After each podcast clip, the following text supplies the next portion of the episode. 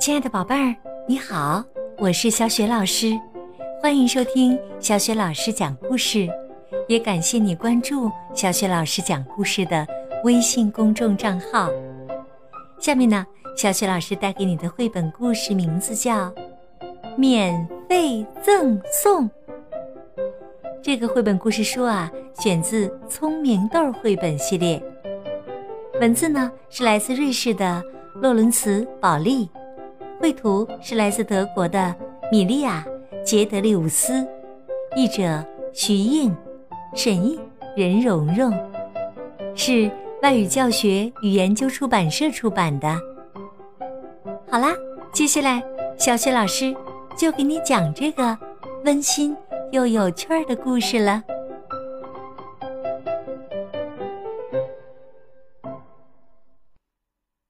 免费。赠送。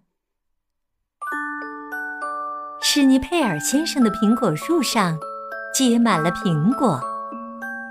他知道，这么多苹果自己肯定吃不完，哪怕晒成苹果干儿、榨成苹果汁儿、做成苹果酱、苹果蛋糕和苹果慕斯，也绰绰有余。于是啊，他找来一个篮子。在里面装满了苹果。施尼佩尔先生又拿了一张纸条，在上面写道：“免费赠送。”随后啊，他把这篮苹果搁在花园的栅栏外面，并把纸条放在篮子里。小男孩尤里来了，他还不认识字，他悄悄地。走到篮子旁，飞快地抓起一个苹果，一溜烟儿的跑掉了。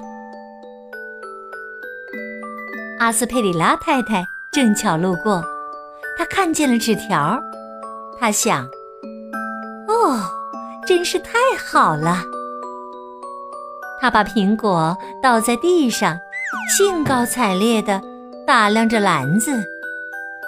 这个篮子啊，真不错。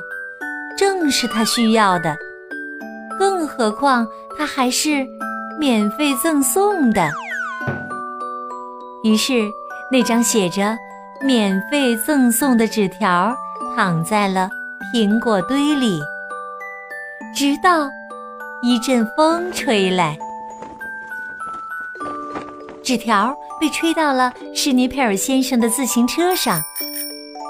这可把福格森先生乐坏了，他问道：“免费赠送？哎，这是真的吗？”正在摘苹果的施尼佩尔先生头也不回，隔着密密匝匝的树叶喊道：“没错，随便拿吧。”福格森先生说：“多谢，再见。”两个人异口同声地说。于是啊，福格森先生把自行车骑走了。史尼佩尔先生眯着眼望去，天哪！这时啊，福格森先生已经骑到了山坡上。这时，从自行车上飘下来一张纸条。纸条上是不是写了什么重要内容啊？施尼佩尔先生想骑自行车追上去，把纸条还给福格森先生。可他的自行车去哪儿了？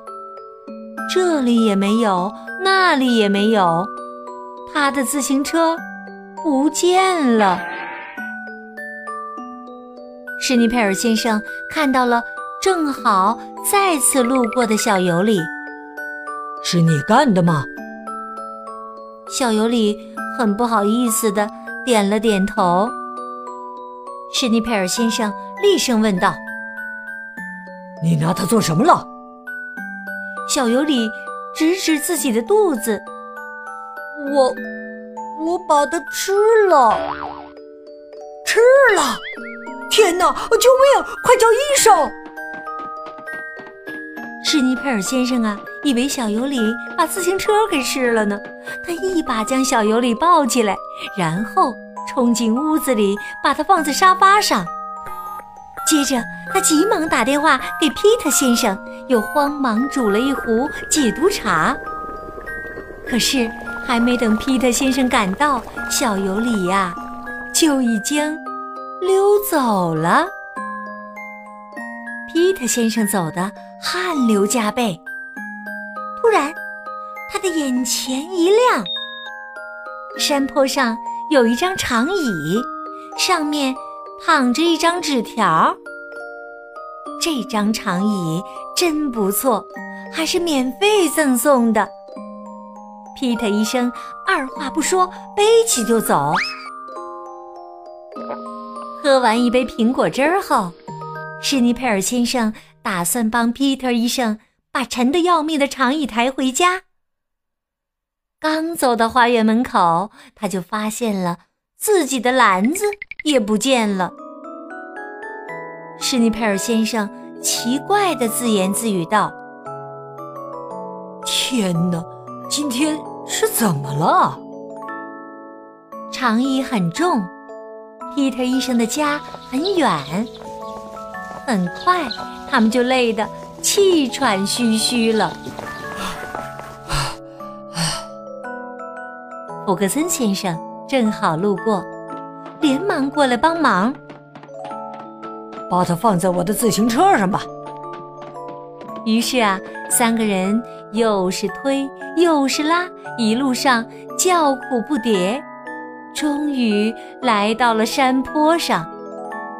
然后，他们把长椅放在地上，坐在上面休息。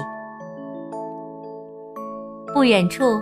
阿斯佩里拉太太正躺在草地上歇息，她感到很奇怪，长椅怎么不见了？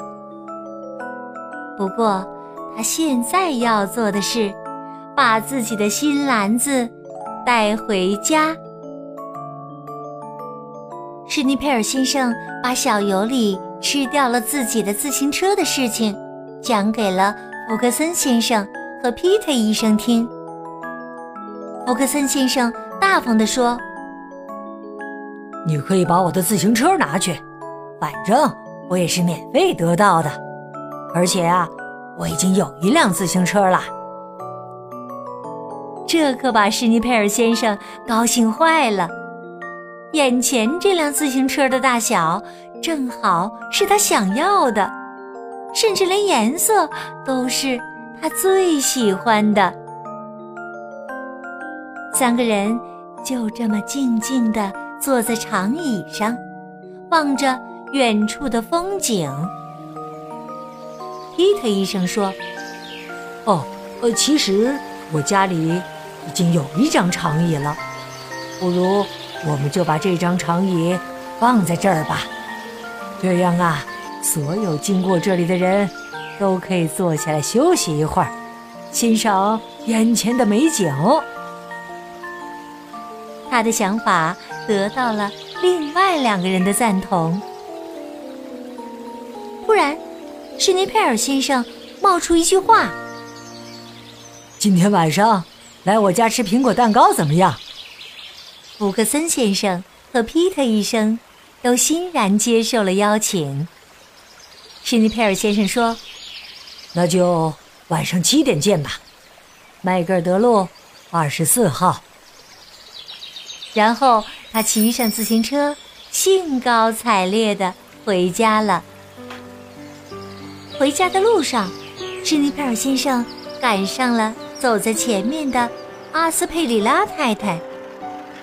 尽管他们不太熟悉，但施尼佩尔先生还是邀请。阿斯佩里拉太太来家里做客，而且他还请她坐上了自行车的后座，因为阿斯佩里拉太太的背上贴着一张纸条。